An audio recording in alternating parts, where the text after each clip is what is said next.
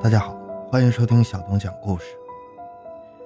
二零一七年一月五日，莫义志的家具店正在装修，突然几名警察闯进来，将他直接摁住。工人们都不知所措，莫义志却十分淡定。他对警察说：“你们什么都不用说，我知道你们是来干什么的，我配合你们就是。”就这样，新中国成立后最大的银行抢劫案，历时二十二年，终于告破。欢迎收听由小东播讲的《制造中国最大抢劫案》，潜逃二十二年，为何说不是同伙自首很难抓到？回到现场，寻找真相。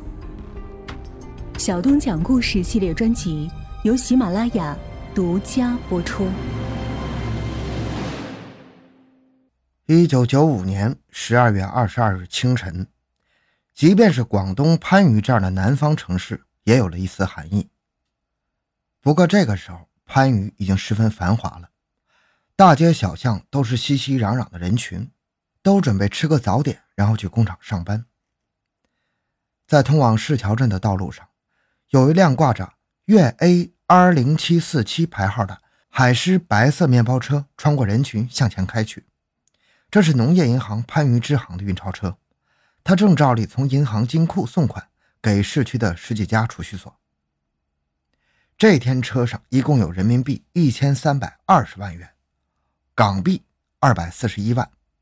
负责押送的是有多年押运经验的陈建敏、郭锦昌，还有司机徐伟成。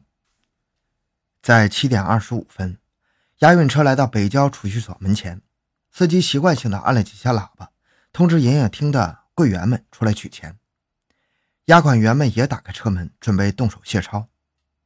就在这个时候，从一侧突然冲出来五个大汉，他们手持军用的手枪，训练有素的开始对运钞车展开突袭。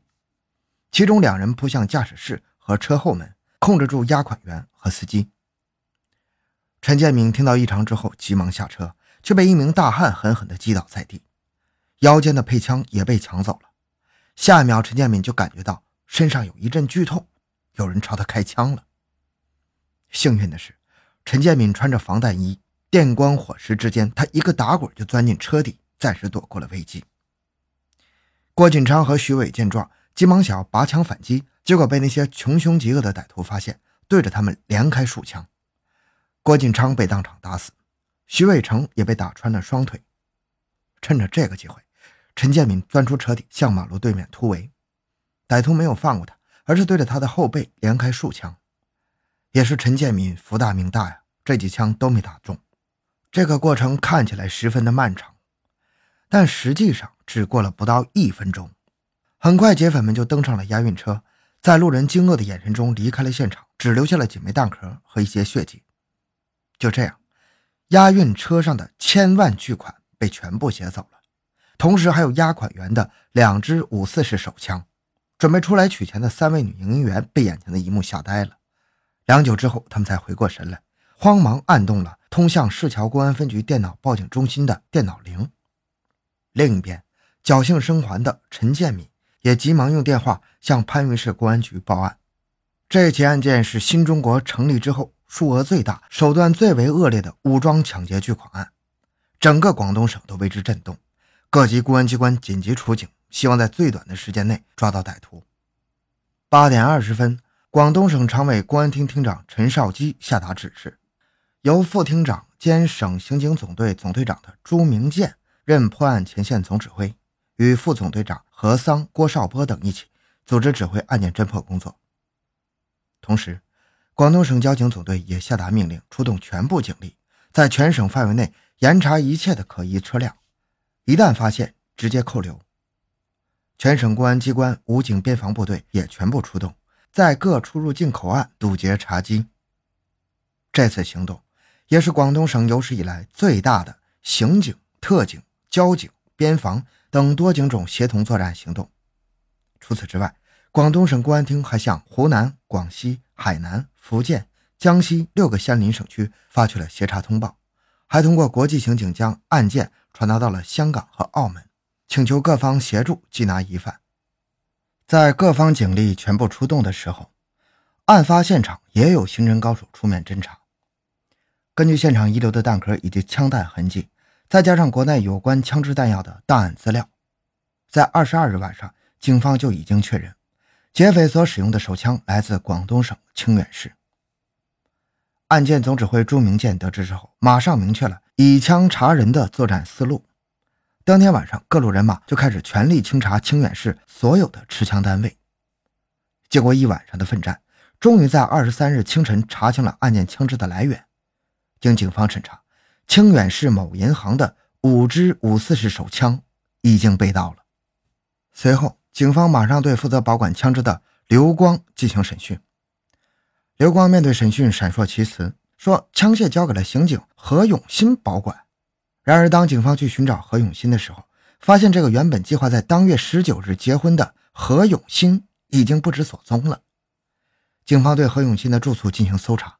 发现，在他的家中有残留枪油的痕迹，因此何永新被列为重点嫌疑人。在之后的调查中，何永新的信息很快就被公安部门掌握了。何永新今年二十七岁，曾经在武警部队服役，在银行的时候经常执行押款任务，对于银行的押款情况比较熟悉。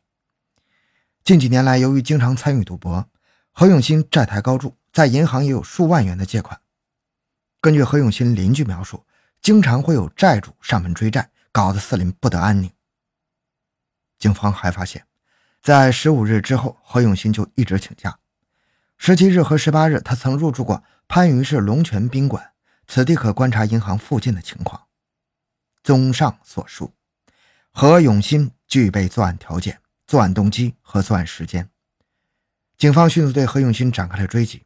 与此同时，与其密切来往的何伟光也被纳入了追捕范围。何伟光二十五岁，与何永新是酒肉朋友，同样在案发后失去踪迹。另一边，顺德公安机关接到群众报告，在顺德某地发现了被歹徒丢弃的粤 A R 零七四七押运车。警方迅速赶到现场，运钞车正歪歪斜斜地停在荒野之中，驾驶室中还有郭锦昌满身血污的尸体。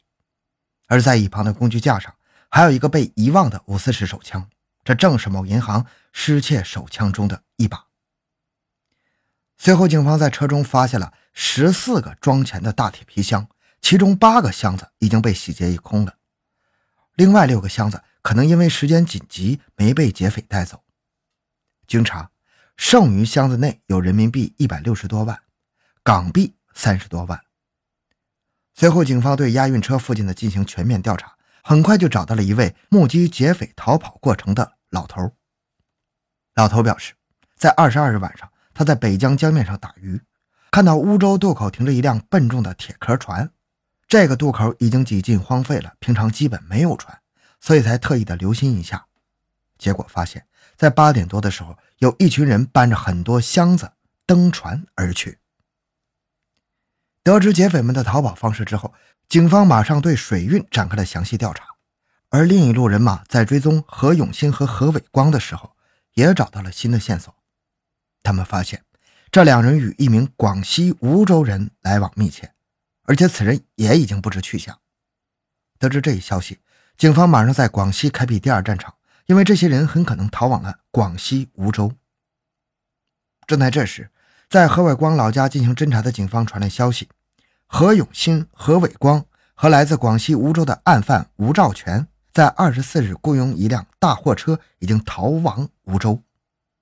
根据这一线索，在梧州的人马很快就找到了这两名大货车司机。两位大货车司机表示，他们与何伟光的妹妹何桂香认识。那天是何桂香说有一批货需要急送，两人便接下了这个单子。在十二月二十四日，两人来到何伟光等人的住处。何伟光三个人搬出几个大皮箱和一个大麻袋，又在阳山美家饼干厂买了两百多箱饼干，才让两位大货车司机开车上路。根据大货车司机讲述，三人在路上十分焦急，不断催促两人快点开。当车子进入广西境内的时候，三个人突然手舞足蹈地狂呼：“万岁！我们胜利了！我们胜利了！”在进入广西之后，大货车司机在三个人的带领下住进了白云大酒店。三人在美发厅里理了发，又换掉了从广东来时的衣服。晚上，他们又带着大货车司机去桑拿浴室按摩。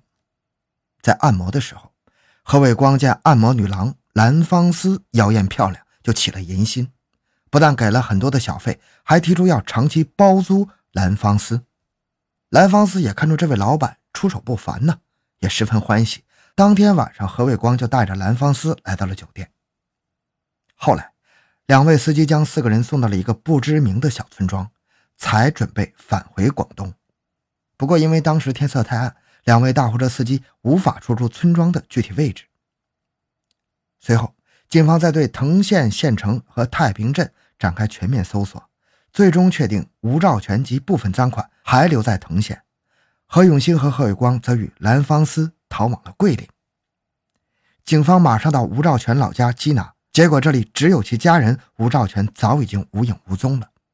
不过，在吴兆全老家屋内的墙角，警方发现了一片松软的泥土，经过挖掘，找到了四百一十万的赃款，以及四支五四式手枪和二百一十九发子弹。